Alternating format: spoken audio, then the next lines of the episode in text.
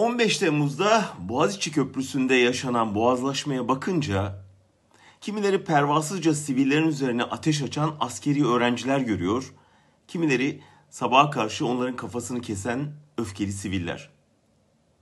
Peki nasıl oldu da 5-10 saat önce kışlasında ya da evinde televizyon seyreden o sıradan insanlar bir anda böyle canavarlaştılar?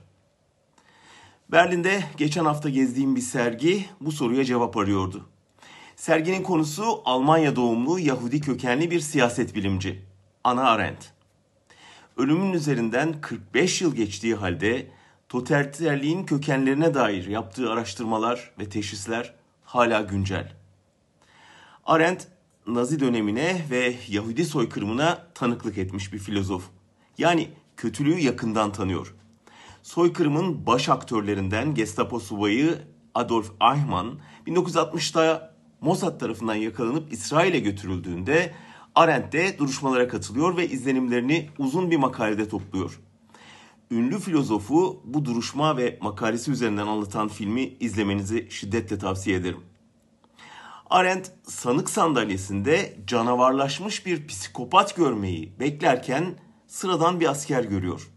Eichmann savunmasında suçunu kabul ediyor fakat emir komuta zinciri içinde ve görev bilinciyle hareket ettiğini söylüyor.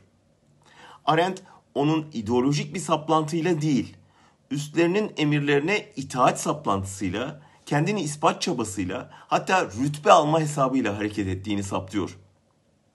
Kendine ait bir fikri yok. Yönlendirme olmadığında bağımsız düşünce geliştiremiyor. Boşluğa düşüyor. Arendt'e göre asıl korkunç olan da bu soykırıma imza atanların radikal canavarlar değil, sıradan insanlar olması. Çünkü diyor Arendt, totaliterlik ilkin insanın yasal kimliğini sonra vicdanını ortadan kaldırıyor. Düşünce kabiliyetini elinden alıyor. İnsanı fikirsizleştiriyor, kişiliksizleştiriyor, kukla haline sokuyor. Böylece sıradan insan eyleminin sonuçlarını düşünmeksizin kolaylıkla itaat edebiliyor, sistematik katliamlara ortak olabiliyor. Arendt buna kötülüğün sıradanlığı adını koyuyor. Bitirmeden Arendt'in yine çok çarpıcı bir analizini alıntılayayım. Totaliter rejimin yönetmesine imkan veren şey özgür basın olmadığından halkın bilgi alamamasıdır. Bilgi alamayanlar nasıl fikir sahibi olabilir?